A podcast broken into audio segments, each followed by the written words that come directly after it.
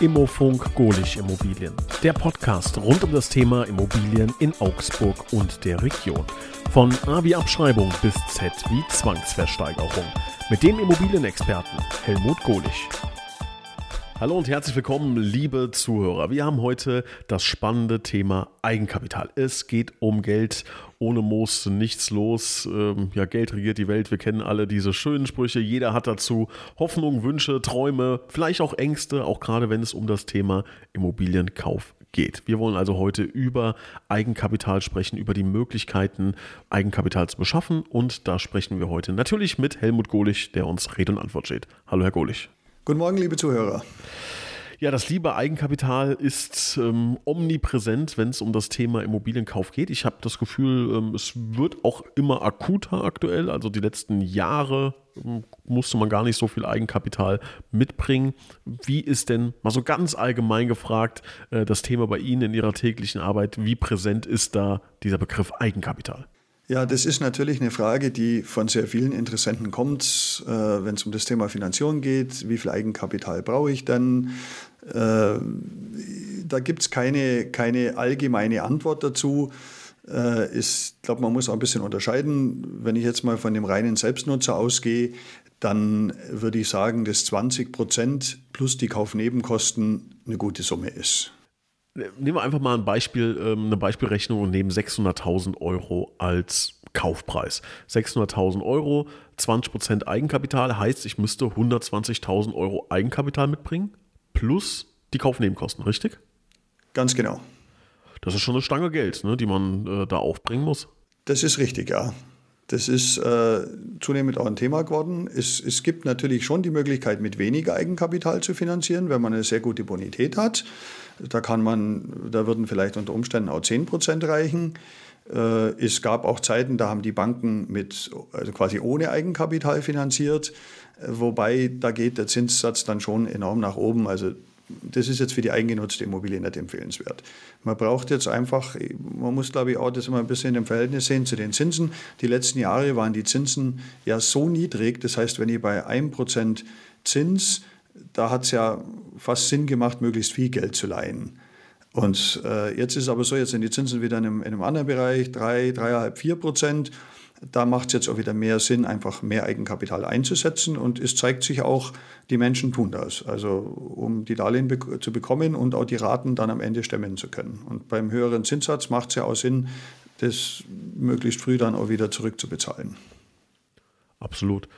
Ähm, ist es denn so, dass wenn wir jetzt von diesen 120.000 Euro sprechen, muss das denn Cash sein? Also nicht, nicht Bargeld logischerweise, aber muss ich 120.000 Euro äh, auf dem Konto irgendwo liegen haben und die dann dafür benutzen oder geht das auch anders?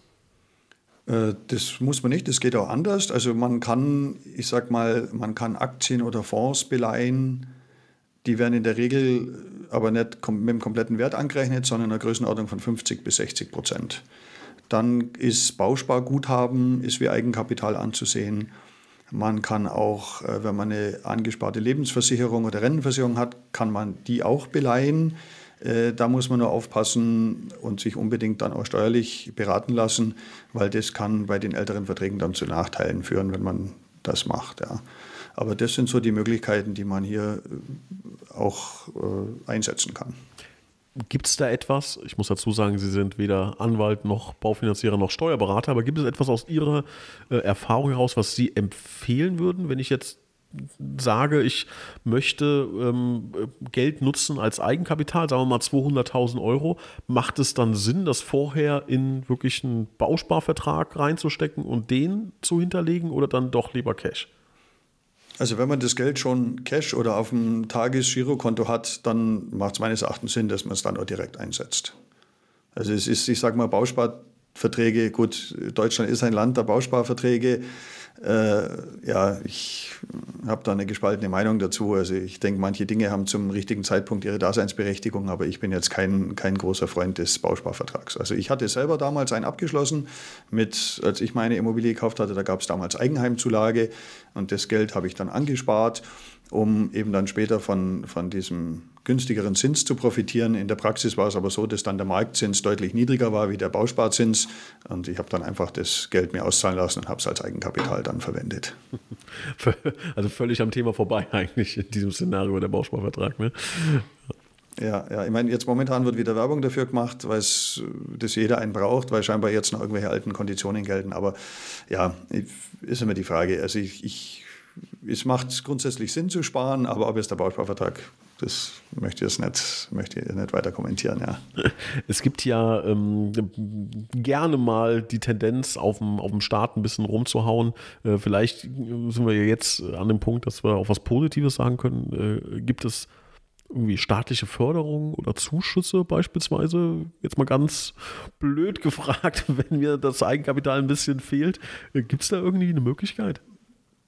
Äh, genau, also in der Vergangenheit gab es da immer wieder was. Und wie gesagt, ich hatte damals ja von, diesem, von dieser Eigenheimzulage profitiert. Und äh, das kennen also viele Leute, die älter sind. Äh, momentan gibt es meines Wissens vom Bund nichts. Es gab vor kurzem ein Kinder in Kinder, äh, ein Baukindergeld, äh, das ist aber jetzt schon ausgelaufen.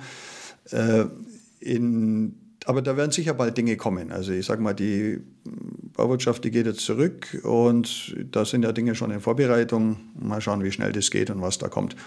Äh, allerdings so, hier bei uns in Bayern, da gibt es von der Labo, also von der Landesbodenkreditanstalt, da gibt es tatsächlich ein Programm. Aktuell da werden äh, Zweitimmobilien, also Bestandsimmobilien gefördert, und zwar mit äh, 7.500 Euro pro Kind und 10 Prozent der Gesamtkosten bis zu 50.000 Euro. Das ist ja gar nicht schlecht. Ja, also das ist eine richtige, eine richtig gute Förderung. Und äh, ich habe da mal so eine, so eine Beispielrechnung. Wenn ich einen Kaufpreis habe von 600.000 Euro, also das Beispiel, was wir vorhin hatten, und ich rechne Notar und Grunderwerbsteuer und Makler, dann bin ich bei Gesamtkosten von 650.000 Euro und sage, ich habe äh, 55.000 Euro Eigenkapital, dann muss ich 600.000 als Darlehen nehmen, dann wird man 15.000 Kinderzuschuss bekommen, dann gibt es 50.000 diesen Zweiterwerberzuschuss und dann kann man ein staatliches Darlehen, ein zinsverbilligtes Darlehen und ein Bankdarlehen äh, beantragen. Die sind dann äh, zinsvergünstigt und kommt dann auf eine monatliche Rate, jetzt in dem Beispiel, von 1.700 äh, Euro. Und wenn ich das vergleiche mit einer Miete, für ein, ich sag mal bei 600.000 hier bei uns in Augsburg, da kriegt man ein, sag mal, ein Reihenhaus oder eine Doppelhaushälfte, dann würde man das auch an Miete bezahlen. Ja, das ist wirklich ein guter Deal.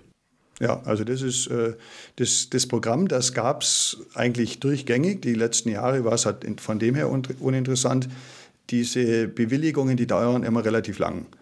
Und in den letzten Jahren, wo wir quasi den Verkäufermarkt hatten, wenn da ein Interessent gekommen ist und hat gesagt, ja, Golisch, ich hätte da Interesse, äh, ich, ich brauche aber Labomittel, das dauert jetzt zwei Monate, bis ich die Genehmigung habe, dann haben natürlich die Verkäufer gesagt, okay, so, so lange wollen wir nicht warten, dann verkaufen wir an jemand äh, anders, der halt vorher in der Schlange steht. Und jetzt ist es aber so, dass die Interessenten, die finanzierbar sind, einfach rarer geworden sind und die Verkäufer da bereit sind zu sagen, okay, wenn ich da jemand habe, eine junge Familie und die kriegen die Förderung und das, der Finanzierungsberater hat gesagt, das schaut gut aus, dann warten wir doch mal die, die sechs, acht Wochen ab und äh, helfen der Familie dann hier zum Eigenheim zu kommen. Schön, ja. Ja, also gute Nachrichten für, für potenzielle Käufer. Ähm, wenn Sie das noch nicht gehört haben, schauen Sie sich das mal an. Labo heißt das, ja. L-A-B-O. Richtig? Genau, also Bayerische Landesboden. Wobei es ist so, die Beratung selber, also man kann das auch online alles nachschauen, die Beratung selber machen die, die Finanzierungsberater. Also ich empfehle immer, ich empfehle eigentlich jedem, auch wenn er eine gute Hausbank hat, zu einem bankenunabhängigen Baufinanzierungsberater zu gehen. Ich habe hier in Augsburg eine enge Kooperation mit jemandem, der eben sehr gut ist mit diesen Fördermitteln, der die Leute auch darauf hinweist. Viele Banken, die wollen das, die bieten das nicht an, weil sie da natürlich weniger von ihrem eigenen Darlehen verkaufen, in Anführungszeichen, und, und haben natürlich viel bürokratischen Aufwand, da sind die nicht so, nicht so wild drauf. Und wie gesagt, wenn man da einen guten Berater hat, der ja sowieso das A und O und der Start der Immobiliensuche sein sollte, dann kriegt man solche Dinge rechtzeitig mit und kann da wirklich äh, Dinge möglich machen. Und ich habe, wie gesagt, jetzt in Vorbereitung auf den Podcast mit ihm nochmal gesprochen und er hat mir bestätigt, also es sind, sie machen ganz viel momentan in der Richtung und äh, verhelfen so wirklich vielen Familien, die sich sonst nicht leisten könnten, jetzt wieder zu Immobilien. Welche Möglichkeiten gibt es denn allgemein an Eigenkapital zu kommen. Also den Klassiker kennen wir, sparen. Ne? Äh, das ist so die Nummer eins. Äh, vielleicht fällt uns noch was ein, was man, äh, was man gar nicht so auf dem Schirm hat. Haben Sie da noch eine Idee? Gut, es gibt noch den klassischen Bank- oder Tankstellenüberfall. Den wollen wir aber jetzt nicht direkt, den wollen wir jetzt nicht direkt empfehlen, der damit Risiken verbunden ist. Genau, also das klassische Sparen, genau. Wobei man beim Sparen Vielleicht ein kleiner Hinweis an der Stelle, man sollte immer am Anfang des Monats sparen, weil am Ende, wenn man sparen will, da bleibt leider meistens nichts mehr übrig. Also da einfach mal was, was auf die Seite legen, denn später, wenn man dann die Immobilie hat, wird man ja auch vielleicht eine etwas höhere Belastung haben wie bei der Miete und dann ist man dann schon gleich dran gewöhnt. Und es ist auch so, die Banken, die wollen sehen, dass jemand einfach in der Lage war zu sparen. Dann tun die sich auch leichter dann bei der Kreditvergabe. Das muss man schon deutlich sagen. Ja, dann gibt es natürlich die Möglichkeit, im, im, bei den Verwandten, Familienangehörigen mal nachzufragen. Ich sage mal in Richtung, Mai, bei den Eltern, wie schaut es aus, so einen kleinen Vorschuss aufs Erbe oder eine kleine Schenkung. Manchmal macht es ja auch Sinn, wenn man jetzt irgendwo in der Familie, wenn da größere Besitztümer da sind, dass man sagt, man vergibt eben einen Teil äh, man verschenkt es vorher und nicht erst dann, äh, wenn, wenn der Todesfall eingetreten ist, einfach auch vielleicht wegen Steuervorteilen und solchen Themen. Also das können so Überlegungen sein.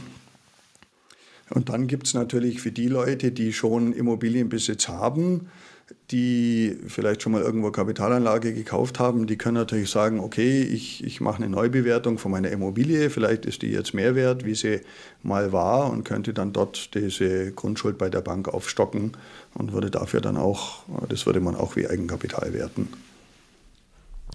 Was sind denn so typische Fehler, die Menschen machen beim Thema Eigenkapitalbeschaffung? Äh, jetzt der Banküberfall, den haben wir schon, den das wäre jetzt nicht so eine gute Idee. Ähm, was gibt es was gibt's da noch für, für typische Fehler? Bei der Beschaffung, ja gut, vielleicht irgendwie Geld leihen zu hohen Zinsen äh, oder dass man irgendwie einen, Teil vom Kredit über Girokonto oder Tag, äh, abbildet, solche Themen. Ja. Wobei viele einfach auch das, das Verständnis, also jetzt haben wir vorhin die ganze Zeit von Selbstbeziehern gesprochen, wenn wir jetzt mal beim Kapitalanleger schauen, da ist es ja gar nicht gut, wenn er zu viel Eigenkapital einsetzt. Und da haben viele den Gedanken, sie kaufen mal Immobilie zur Kapitalanlage, ich stecke jetzt möglichst viel Eigenkapital rein.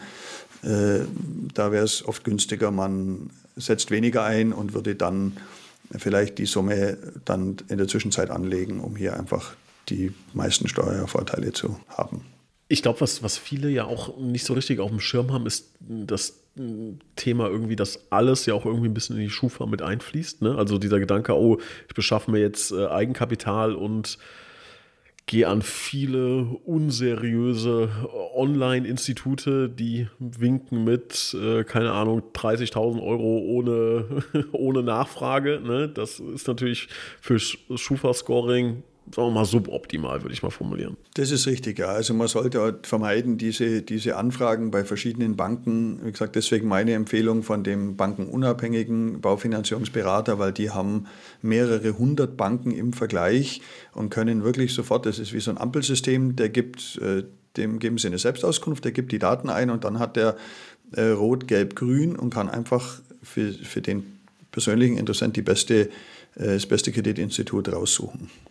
Und man hat nur einmal dann diese, diese Abfrage. Mhm. Wie kann man denn ja dieses Thema ein bisschen äh, optimieren? Also wenn wir jetzt bei diesem 600.000 Euro Thema bleiben und ich möchte mich in, den, in die Richtung Immobilieninvestor entwickeln, sind wir mal ehrlich, 120.000 Euro anzusparen, das ist ja jetzt auch nicht so einfach. Ne? Da braucht man wahrscheinlich ein paar Jahre für, wenn nicht sogar ein Jahrzehnt, je nachdem, äh, was man so verdient. Gibt es da die Möglichkeit, äh, das irgendwie zu beschleunigen, ohne jetzt irgendwann CEO von, von Apple werden zu müssen? Ähm, beispielsweise kann ich dann meine erste Immobilie mit verarbeiten in dem Bereich Eigenkapital. Was gibt es da für, für Gedanken? Genau, also wenn jemand eine erste Immobilie hat, die hat das ja vorhin schon kurz angesprochen, dann kann man ja diese, also entweder man verkauft sie und macht Eigenkapital draus oder man kann eben die die, den aktuellen Wert als Differenz zu dem, zu dem Darlehen, das noch offen ist, äh, als Eigenkapital werten. Ja. Aber, aber tatsächlich, man wird irgendwo, ich meine, klar, wenn man jetzt die, die 120.000 nicht hat und man hat nur 60, gut, dann muss man halt einfach den Weg gehen und sagen, okay, ich mache halt die, die 90% Finanzierung und habe halt den etwas höheren Zinssatz. Ich, ich glaube, es ist dann einfach auch wichtig, mit dem Berater irgendwo in, auch in Richtung Flexibilität zu schauen. Ich meine, wir wissen ja jetzt nicht, kommt da immer darauf an, auf die Situation der Interessenten. Ich sage mal so, wenn wir den klassischen Häuslebauer nehmen, das ist ja meistens doch die junge Familie, die haben dann im Hintergrund, okay, da kommt vielleicht kommt ein Kind oder vielleicht haben sie schon eines, es kommt das zweite. Was macht man, wenn die Frau in Elternzeit ist? Also äh, da gibt es ja wirklich sehr flexible Möglichkeiten bei den, bei den Darlehen und das sollte man ausnutzen. Und wie gesagt, bei der Eigenkapitalbeschaffung, klar, ich, ich denke, da sind oft mal irgendwo Großeltern im Hintergrund oder Eltern, die sagen, okay, komm, ich gebe dir da was dazu. Äh, klar, wenn man das nicht hat, also ich hatte das nicht, ich habe mir das selber angespart und da hilft halt wirklich nur das Sparen und ich kann da nur appellieren, so früh wie möglich anzufangen. Und wie gesagt, am Anfang des Monats da einfach irgendwo mal, mal 10 Prozent wegzusparen und auf den Fonds zu legen. Und das potenziert sich enorm innerhalb von ein paar Jahren. Und dann hat man dies, äh, die Möglichkeit, das zu machen. Und ich sage mal, mit Hilfe von solchen staatlichen Förderprogrammen, wie sie auch immer wieder im Wechsel daherkommen, äh, kann man das Ganze dann ergänzen. Und ich sage mal, am Ende ist es auch so, klar, situationsbedingt muss man dann vielleicht einfach auch ein bisschen Abstriche machen. Ich glaube, das ist so ein großes Thema unserer Zeit, dass die meisten, man hat irgendwo so Visionen. Und äh, wenn man das nicht bekommt, und wenn man ehrlich ist, jeder möchte eigentlich ein Einfamilienhaus oder ein Penthouse. Und klar, wenn das halt nicht geht, viele lassen dann den Traum platzen und sagen, wenn ich das nicht kriege, dann mache ich gar nichts. Da gibt es auch Studien dazu. Also es sind wirklich 60, 70 Prozent der Leute, die bei der Suche dann abspringen, wenn sie das nicht kriegen, was sie sich leisten können, anstatt einfach einen, einen Schritt runter zu gehen und sagen, okay, dann, dann gehen wir halt vom Einfamilienhaus weg auf eine Doppelhaushälfte oder Reihenhaus.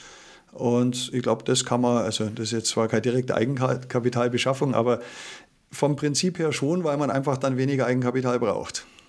Ja, macht, macht Sinn. Also da im Zweifel halt wirklich die ähm, Wünsche an die Realität anpassen. Ne? Ähm, ob das jetzt ein allgemeines äh, Lebensmotto sein sollte oder einfach ähm, ja, ein bisschen mehr Gas geben, ein bisschen mehr investieren, ne? Ähm, vielleicht an, an Arbeit, an wie auch immer, ne? an Sparvermögen, ähm, um dieses Ziel zu erreichen. Das soll natürlich jeder für sich ähm, ja, sich überlegen und dann eine Lösung zu finden. Jetzt haben Sie schon ein paar Mal angedeutet, mehr Eigenkapital bedeutet weniger äh, Zinsbelastung, weniger Eigenkapital, mehr und so weiter. Kann man das irgendwie grob mal über den Daumen schlagen? Bleiben wir wieder bei diesem 600.000er Beispiel. Wenn ich jetzt 120, 200.000, 50.000 mitbringe, wie würde sich das auf den Zinssatz auswirken? Wie gesagt, wir werden sie nicht drauf festnageln, es geht um eine, um, um eine Bierdeckelrechnung. Gut, ich würde das mal losgelöst von der, von der Summe mal sehen. Also es ist so, manche oder viele Banken machen keine 100% Finanzierung. Die meisten Banken machen, also so diese gängigen Banken irgendwo 90, 95 Prozent. Und wenn sie auf die 80 Prozent gehen, ich habe es vorhin schon mal angedeutet, das wohl das beste Preis-Leistungs-Verhältnis hat, dann ist die Differenz zu der 100% Finanzierung bei den wenigen Banken, die es machen, die lassen sich das dann teuer bezahlen. Das macht dann schon eine Größenordnung aus von einem halben Prozent bis zu 0,7. Und das ist natürlich auf eine Summe wie beispielsweise 600.000 gerechnet. Da reden wir über richtig viel Geld. Es hört sich so wenig an, ne? Also man denkt, ah, 0,7 Prozent, völlig egal, ne? Aber das ist auf die Dauer ist das richtig, richtig viel Geld. Genau, ja, weil das ja Monat für Monat über die gesamte Laufzeit, also das sind, das sind einige tausend Euro. Also das macht richtig viel aus. Wie gesagt, wenn jemand nur 10 Prozent hat und er möchte es machen und er kann es sich leisten vom Einkommen, dann ist es trotzdem der richtige Weg, das zu tun. Aber da ist es vielleicht günstiger. Man kann natürlich auch nochmal, wir haben vorhin gesagt, man kann die Eltern oder Familien anpumpen, aber man könnte auch sagen, okay, leih mir was, zinsgünstig oder ich sag mal, die, die Bank verdient ja an dem, an dem Geldverleih und der, wenn jetzt äh, Elternteil, sage ich mal, Geld auf dem Konto hat und da kriegen bei der Bank wenig Zinsen und er sagt, okay, komm, du kriegst bei der Bank 2%, ich gebe dir auch die 2%, leih du mir lieber das Geld oder gib mir einen Teil zinsfrei. Also ich glaube, so innerhalb der Familie, wenn man die Möglichkeit hat, da kann man, da kann man natürlich vielleicht die, die beste Option dann mitziehen. Ja. Ist Ihnen da ähm, auch schon mal andere Dinge über den Weg gelaufen mit äh, Familien äh, und Familienmitgliedern, sowas wie mit, äh, mit unterschreiben, ähm, Übernahme von Darlehen, irgendwie sowas? Äh, Gibt es sowas? Macht man sowas? Also was man machen kann, ist, dass man zum Beispiel, also der Bank geht es ja immer um Sicherheit. Das heißt, die Bank hat, die, die schätzt eine Immobilie ein und dann hat die ihren Beleihungswert und entsprechend für die Differenz muss man Eigenkapital bringen. So, und jetzt kann man natürlich sagen, okay, jetzt ist eine Differenz da, jetzt könnte natürlich die bezahlte Immobilie von den, von den Eltern äh, das übernehmen. Also das wäre jetzt, das ist eine gängige Möglichkeit, die auch gut funktioniert. Also das, wie gesagt, kostet auch nicht viel, weil man ja dann die, die Gebühren hat und für, den, für die Übertragung. Also sowas kann man machen. Das ist wie Eigenkapitalersatz. Okay. Also Familienmitglieder sind eine Option. Ne? Ich glaube, rausgehört zu haben, ähm, unsere Empfehlung ist es, früh anzufangen zu sparen. Ist vielleicht auch gar kein schlechtes Gefühl, sich das selber erarbeitet, erwirtschaftet zu haben. Ne? Und wenn man trotzdem ähm, die schöne Möglichkeit hat, irgendwie aus der Familie ähm, eine helfende Hand zu bekommen, dann bitte maximal gut einsetzen. Ja? Und äh, wenn man auch einen Deal innerhalb der Familie macht, ist das trotzdem wichtig, sich da auch an die Absprachen und Regularien zu halten, die man da vereinbart hat. Ich glaube nämlich, man hat da vielleicht so eine leichte Tendenz dazu, da vielleicht ein bisschen schludriger mit der, äh, ja, mit der Absprache umzugehen. Aber ich glaube, das ist ganz wichtig, dass man, dass wir das auch nochmal unterstreichen, ne? dass das ähm, ja, gleich zu bewerten ist, wie jetzt, wie jetzt von der Bank, auch wenn es von einem Familienmitglied kommt. Mhm. Ja, auf jeden Fall. Also das sollte man schon machen. Also wie gesagt, ich hatte bei, bei unserem ersten Vorhaben, da wollte tatsächlich die Bank auch äh, so eine Grundschuld noch von den Schwiegereltern und ich habe mich dagegen entschieden. Ich wollte diese Abhängigkeit nicht. Man muss sich dann bewusst sein, äh, wenn man dann irgendwelche man macht, dann kauft das nächste neue Auto oder den, den geplanten Urlaub und dann heißt, ah ja, in Urlaub fahren könnt ihr schon und die Themen, die wollte ich nie hören. Also ich wollte das immer äh, selber machen und musste mich da auch nie rechtfertigen. Aber das ist eine, eine Typsache und mhm. äh, das kann, kann jeder handhaben, wie er will. Aber es ist richtig, man sollte diese Dinge auch wirklich dokumentieren. Das ist auch ganz wichtig, äh, gerade wenn Beträge äh, zinsfrei überlassen werden oder mit Zinssatz, weil da ist auch schnell das Finanzamt da und sagt, oh, das ist eine Schenkung und und äh, da muss man wirklich, also das sollte man einfach, da haben Sie vollkommen recht, genau so äh, das ist einfach dann ein Geschäft und unter Familienangehörigen, das sollte man genauso ernsthaft bewerten wie jetzt ein, ein Geschäft mit der Bank oder mit einem anderen Fremdkapitalgeber. Gibt es noch irgendwelche unbekanntere Möglichkeiten, irgendwie an Eigenkapital zu kommen, im legalen Bereich auf jeden Fall? Also mir fällt da schon ein Beispiel jetzt aus der Praxis ein. Es ist ja so, dass die, die Maklerprovision ja zu den Kaufnebenkosten gehört. Und jetzt ist es so, wenn, die, wenn jetzt der Verkäufer die komplette Provision bezahlen würde, dann bräuchte der Käufer weniger Eigenkapital. Und um eine Finanzierung zu bekommen. Er hätte dann zwar eine etwas, müsste ein etwas höheres Darlehen aufnehmen, weil er würde die quasi mitfinanzieren. Aber es kann halt sein, wenn er das Eigenkapital nicht hat, dass er dass das Geschäft dann äh, funktioniert. Und klar, da muss, müssen natürlich alle Parteien mitspielen. Also der Verkäufer muss einverstanden sein und aber das ist ein legaler Weg, weil es ist ja so, die Provision, die, es gibt ja die Möglichkeit, dass die aufgeteilt wird, die muss ja dann halbe halbe sein oder der Verkäufer zahlt sie komplett.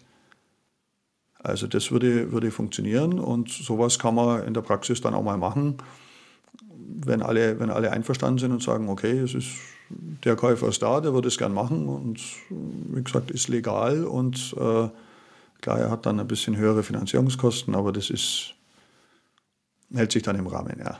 Aber so kann man dann mal schnell äh, 10.000 Euro quasi Eigenkapital sparen, in Anführungszeichen. Das hört sich gut an. Das hört sich gut an. Das nehmen wir auf jeden Fall mit. Diese Gedanken und auch natürlich alle weiteren. Also sehr, sehr ähm, spannender Einblick. Also das Thema Eigenkapital ähm, ist ein heißes Thema äh, im Bereich der Immobilieninvestition, aber ich glaube, ähm, mir hat mal irgendjemand gesagt, vom Geld ausgeben ist noch keiner reich geworden, ne? vom Geld sparen. Äh, da wird es interessant. Ähm, ich glaube, dass wir hier diesen Satz nicht 100% unterschreiben können, weil Geld ausgeben in eine Immobilie beispielsweise macht Sinn, aber in der heutigen Zeit brauchen wir Eigenkapital dafür und dafür muss man dann den ersten Schritt gehen. Das heißt, sparen, sparen, sparen oder gute Möglichkeiten finden, an Eigenkapital zu kommen und dann investieren, denn das kann sich auch wirklich lohnen und dann geht es auch wesentlich schneller. Wenn man mal eine Immobilie hat äh, und die dann wieder hinterlegen kann als Teil des Eigenkapitals, dann kann man irgendwann so einen schönen Effekt erzielen, ähm, der ja, zu einem kleinen Vermögen führen kann. Dabei drücken wir Ihnen kräftig die Daumen. Wenn Fragen sind, wie immer, bitte melden. Herr Gohlich, ich bedanke mich recht herzlich. Hab noch die letzte Frage. Haben wir irgendwas vergessen, was ganz wichtig ist? Dann ist jetzt der Zeitpunkt, es loszuwerden. Nö, also ich denke, wir haben so die, die wesentlichen Punkte besprochen. Ich kann nur noch mit auf den Weg geben, wenn man schon ein bisschen Eigenkapital hat, und es würde die Finanzierung, also man würde eine Bank finden, die einen finanziert, dann sollte man es machen. Viele haben dann, scheuen dann die Belastung und sagen, ah, das ist mir vielleicht doch ein Ticken zu hoch, ich spare lieber noch Eigenkapital. Und da kann ich aus der Vergangenheit sagen, man schafft es kaum, gegen die Inflation Eigenkapital anzusparen. Lieber das Darlehen aufnehmen und am Anfang vielleicht äh, eine Belastung von, von 100 Euro mehr zu haben, wie, wie man sich vielleicht vorgestellt hat, aber man kann es trotzdem finanzieren und durch die Annuitätendarlehen wird gefühlt die Belastung eh immer weniger, weil die Inflation gleicht sich da an. Also man hat beim, beim Darlehen ist es im Prinzip, hat man die Inflation als Rückenwind und bei der Miete ist es ein Gegenwind. Und vielleicht noch ein ganz, äh, vielleicht einfach ein Hinweis an der Stelle, äh, wenn man diese Haushaltsrechnung macht. Die Banken wollen ja von einer Haushaltsrechnung, wie viel man monatlich ausgibt und dann neigen die Menschen dazu, äh, mit Puffer einzutragen. Und das heißt, der schreibt rein, ich habe Leasing das und, und so, ich, so und so viel brauche ich für Lebensmittel. Und das Problem ist das, die Bank übernimmt die Werte, die sie eingeben, wenn sie zu hoch sind. Wenn sie zu niedrig sind, erhöht es die Bank. Das heißt, wenn man da zu großzügig ist, kann es sein, es fehlen einem am Ende 100 oder 200 Euro und dann kann ich nicht zur Bank gehen, ah, Moment, ich brauche doch weniger Geld für Lebensmittel, das funktioniert dann mehr. Also da lieber, lieber äh, wie gesagt, vorher mit, mit dem Berater sprechen, was, was, wie rechnen die Banken so, die rechnen da alle unterschiedlich, aber da nicht, also man soll schon offen und ehrlich damit umgehen, aber da jetzt nicht zu viel Puffer einbauen, weil sonst könnte es sein, das Geld, das fehlt einem am Ende des Tages. Das wäre jetzt noch so ein abschließender Tipp zum Thema Haushaltsrechnung. Ansonsten, wie gesagt, gerne jederzeit äh, an mich wenden und ich stelle auch gerne den Kontakt her zu einem, zu einem Top-Finanzierungsberater hier in Augsburg. Jetzt haben wir die Sache rund. Herr Gohlich, ich bedanke mich recht herzlich und freue mich auf das nächste Thema mit Ihnen. Vielen Dank fürs Zuhören.